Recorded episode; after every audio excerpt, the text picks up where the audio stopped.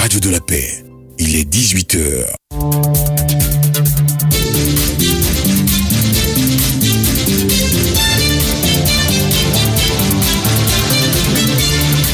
Le journal de 18h. Mel Emmanuel. Merci d'écouter Radio de la Paix, il est 18h, bienvenue pour le journal. Un atelier de renforcement de la cohésion sociale et de prévention de l'extrémisme violent a été organisé dans la région du Bunkani, une initiative du Forum des ONG de la société civile de l'Afrique de l'Ouest, section Côte d'Ivoire. Actualité sur le continent, le Parlement du Kenya a approuvé ce jeudi 16 novembre le déploiement de 1000 policiers en Haïti dans le cadre d'une mission de l'ONU. Et nous terminerons ce journal avec un dossier d'actualité sur la journée nationale de la paix à Divo. Ce sera avec Abel César Cassin. Bonsoir à tous. La Côte d'Ivoire a célébré le mercredi 15 novembre 2023 la 27e édition de la Journée nationale de la paix.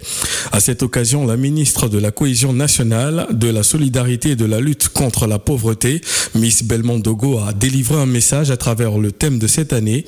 Laissons derrière nous le passé pour construire avec la jeunesse une paix durable dans la diversité. Voici le décryptage de ce message avec Jean-Claude Mabéa. Il s'agissait là pour le gouvernement ivoirien pas une invitation à oublier la douloureuse histoire récente du pays, mais plutôt à faire une bonne analyse des erreurs du passé avec leur corollaire de graves conséquences, d'en tirer les bonnes leçons et de pardonner pour s'engager résolument dans l'édification d'une paix durable avec la jeunesse. Ce en vue de la construction d'une nation forte, unie et prospère pour le bonheur de ses enfants. La ministre Miss Belmonde Dogo en a profité pour demander à toute la classe politique d'œuvrer à offrir un futur prometteur aux jeunes qui représentent près de 76% de la population ivoirienne. Elle a également fait savoir que l'État de Côte d'Ivoire, à travers l'institution de cette journée, veut inscrire durablement la culture de la paix dans le quotidien de tous les citoyens et tous ceux qui ont choisi de vivre dans le pays. L'enjeu principal de cette journée nationale de la paix est de rappeler à tous que nos actes quotidiens, nos projets, nos ambitions doivent rimer avec la paix, a-t-elle précisé. En effet, depuis 1996, la Côte d'Ivoire, fort du constat de l'impérieuse nécessité de la paix pour tout développement harmonieux et durable, a institué la journée nationale de la paix. Il faut noter que la célébration officielle de la 27e édition de la journée nationale de la paix est prévue pour le samedi 25 novembre 2023 à l'hôtel du district d'Abidjan Plateau. Le Forum des ONG de la société civile de l'Afrique de l'Ouest, section Côte d'Ivoire, vient de renforcer les compétences des membres des comités de paix et des cellules civilo-militaires de Bouna, Teini et Doropo sur la gouvernance des zones nord et nord-est de la Côte d'Ivoire. Objectif, consolider la cohésion sociale et prévenir l'extrémisme violent dans la région du Bunkani par des mécanismes traditionnels et modernes. De Bouna pour Radio de la Paix, Jérôme Kwasi. Des facteurs de vulnérabilité auxquels sont confrontés les comités de paix et les cellules civilo-militaires de la région de Bouna. Sawadogo Suleiman, secrétaire général du comité de paix de TINI. Et alors, paillage clandestin qu'on n'arrive pas à contrôler, l'arrivée aussi des réfugiés qui a augmenté le nombre de populations, la stigmatisation de certaines communautés, les conflits fonciers, puisque les terres ne sont pas délimitées, la frontière n'est pas matérialisée. Donc vous voyez que c'est très très difficile de gérer ce genre de situation. Pour quelques actions déjà menées, si c'est la mine, président de la cellule civilo-militaire de Bouna. Nous créons des cadres de concertation dans les villages. Au niveau de Doropo, nous menons des activités récréatives. Dans les mécanismes d'alerte et de prévention sont associées les femmes. Dame Palais Eri Ono Divine du comité de paix de TINI. Parce que les hommes ont compris qu'aujourd'hui on peut faire beaucoup de choses. On peut nous associer. Le rôle d'un comité de paix dans la gestion des conflits et de prévention de l'extrémisme violent. Drissa Soulama, le coordinateur national du forum de la société civile de l'Afrique de l'Ouest, section Côte d'Ivoire. Les terroristes aussi se nourrissent effectivement des conflits qui existent entre nos différentes communautés, différentes communautés qui sont représentées ensemble, qui s'entretiennent, qui discutent paix. Et donc réfléchir à renforcer les liens entre ces différentes communautés-là pour non seulement réduire les risques de conflits et prévenir effectivement les violents. Cet atelier s'inscrivait dans le cadre du projet Appui au renforcement de la gouvernance des zones nord et nord-est pour consolider la cohésion sociale et prévenir l'extrémisme violent en Côte d'Ivoire. Un projet financé par Open Society Africa, Jérôme Kwasi Bouna, Radio de la Paix. Nous restons dans le Bunkani, toujours sur le même sujet. La Fondation Félix Houphouët-Boigny pour la recherche de la paix a été sollicitée pour intervenir sur la communication non violente. C'était à l'occasion d'un atelier de dialogue socio-sécuritaire tenu du 10 au 11 novembre 2023 à Doropo, zone de fragilité face à l'extrémisme violent.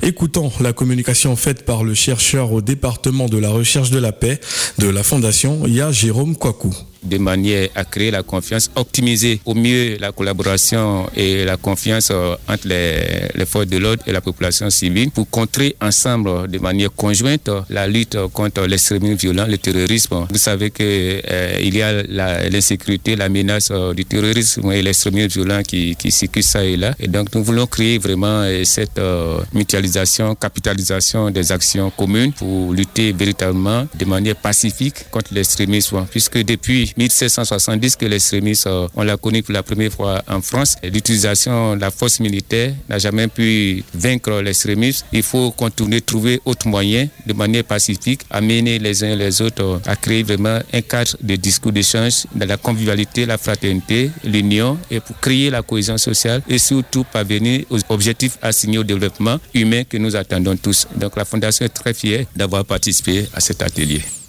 Parlons règlement de conflit avec les populations du district du Zanzan, région du Gontougo. Au plan juridique, le jugement et l'arbitrage sont les mécanismes traditionnels de gestion pacifique de conflits faisant partie des us et coutumes bron encore en vigueur. Un pan de la tradition bron expliqué par Dr Frédéric Secré-Kwame, enseignant d'histoire à l'université Alassane Ouattara de Boaké.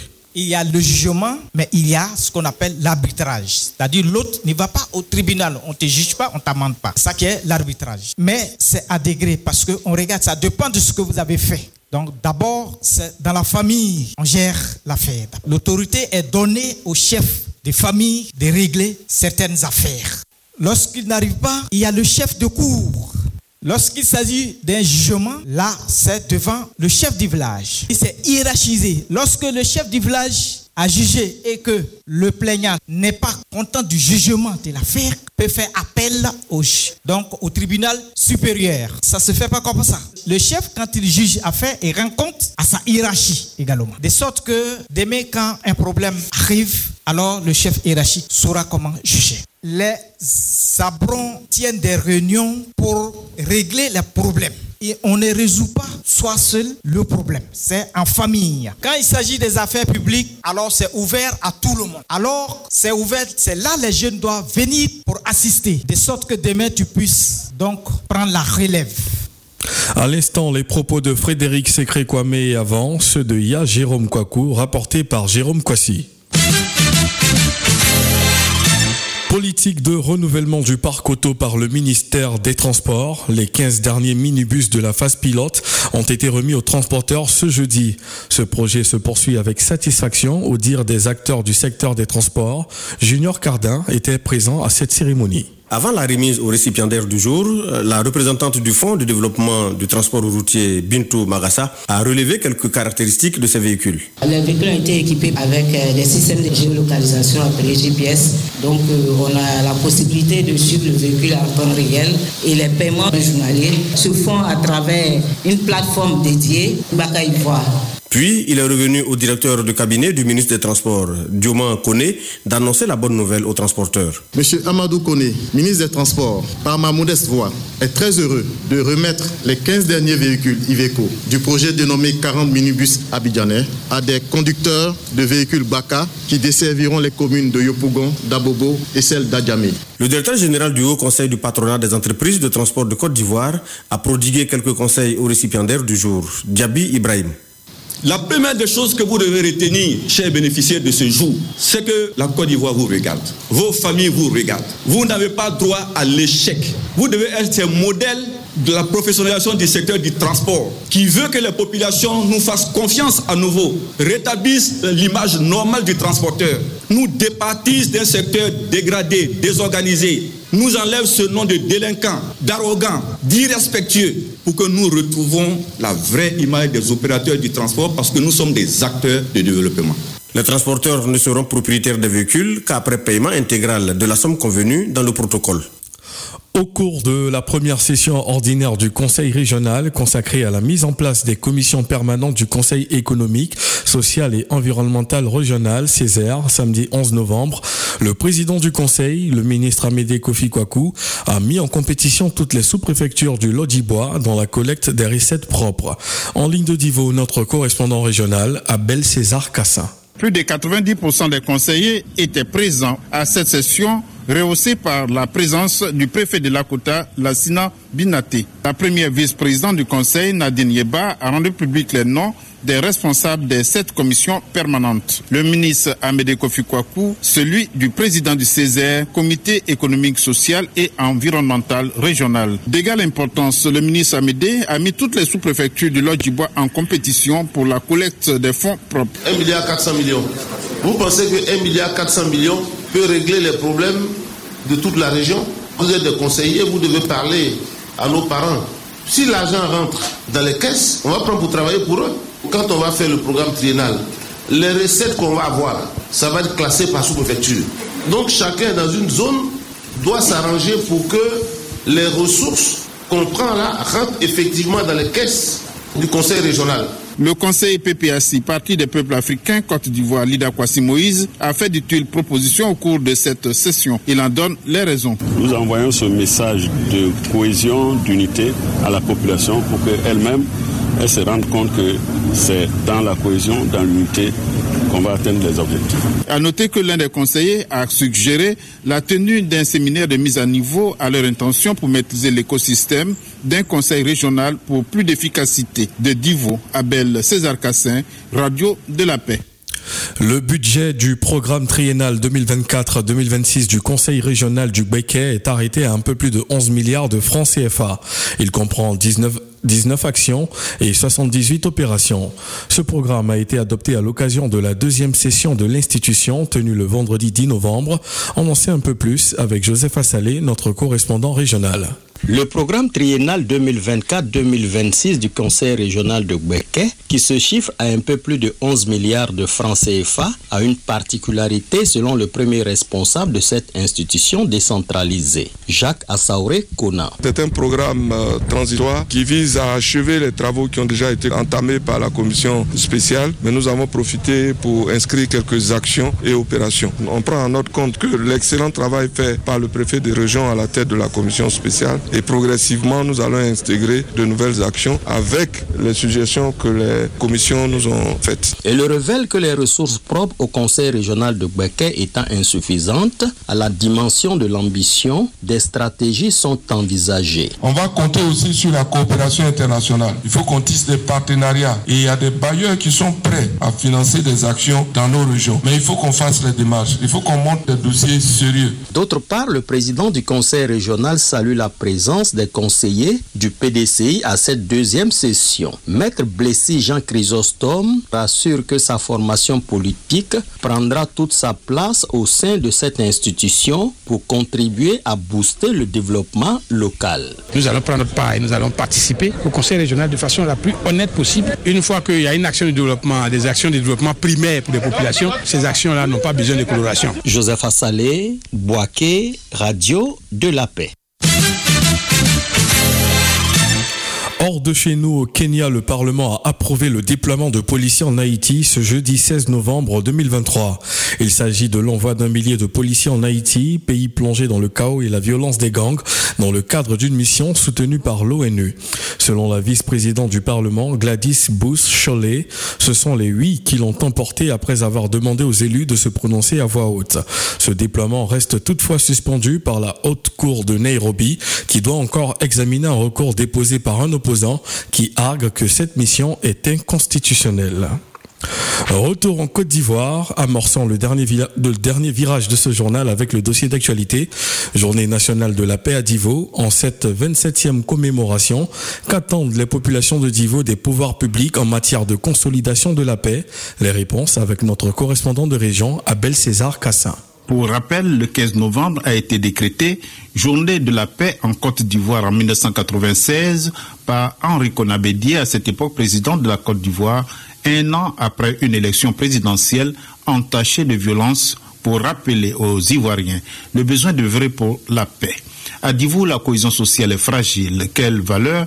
Les populations accordent-elles à cette paix? Le président des confessions religieuses de l'Odjibois et responsable d'ONG, Annie Kakou, rappelle la spécificité de Divo. Pour peu de choses, c'est la violence. Pour peu de choses, les gens sont stressés, surtout pendant les élections comme ça. Les gens fuient pour aller dans les campements parce qu'ils ont déjà vécu des situations difficiles. Ces propos sont renforcés par les résultats d'une étude menée en 2022 par le CIRES Centre ivoirien de recherche économique et sociale à la demande du district de Godjibois, rendu public ici par la sociologue Cécile Koufi Afoué. Les conflits fonciers venant en tête de liste dans le Godjibois. Après les conflits fonciers, viennent les conflits dus aux violences électorales. Ainsi dégrossi, quelle est donc la valeur de la paix et de cette journée du 15 novembre pour la présidente d'une ONG locale, Saint-Tiche Mélin. La paix est d'abord primordiale. Donc c'est quelque chose même qui devait être célébré chaque jour.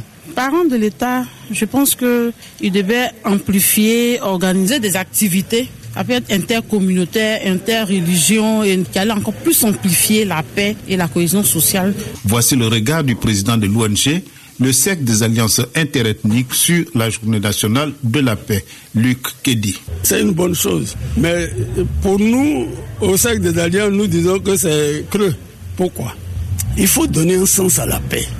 C'est la même chose quand on dit vivre ensemble. Vivre ensemble doit tenir compte de nos valeurs culturelles telles que les alliances interethniques, puisque ton allié là, il est déjà roi. Quand il arrive, en tout cas, mon ami, tu es chez toi. Selon le député de Divo sous-préfecture, Kwaku Alamba Mermoz, la journée du 15 novembre est un symbole dans la vie de notre pays. C'est de se rappeler du père fondateur de la République du Côte d'Ivoire, Félix Houphouët-Boigny, ce qui nous a inculqué la paix, le vivre ensemble.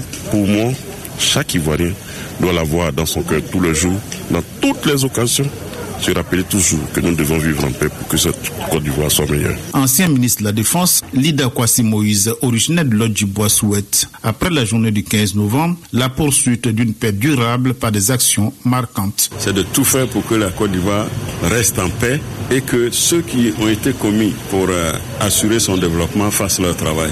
Donc moi, ce que je souhaite, c'est que cette journée qui est dédiée à la paix la fasse comprendre à tout le monde qu'il vaut mieux travailler pour la paix. Cette fois, je plaide encore pour que tous ceux qui sont en prison depuis 2011 et autres, que le président fasse tout pour les libérer et que le président intensifie le dialogue avec les autres formations politiques, avec les autres leaders politiques, pour que le pays retrouve véritablement une paix. Peut-être qu'un jour, cette commémoration prendra un visage identique au 14 juillet en France. Le rêve est permis, s'il y a la paix. Dossier Abel César Cassin. C'est avec ce dossier d'actualité que nous terminons ce journal, le rappel des titres. Un atelier de renforcement de la cohésion sociale et de prévention de l'extrémisme violent a été organisé dans la région du Bunkani, une initiative du Forum des ONG de la société civile de l'Afrique de l'Ouest, section Côte d'Ivoire. Et puis sur le continent africain, le Parlement du Kenya a approuvé ce jeudi 16 novembre le déploiement de 1000 policiers en Haïti dans le cadre d'une mission de l'ONU. Ce fut un plaisir d'être en votre compagnie dans un court instant. Santé pour tous avec Paul Bénédicte Bolou. Santé pour tous. Santé pour tous.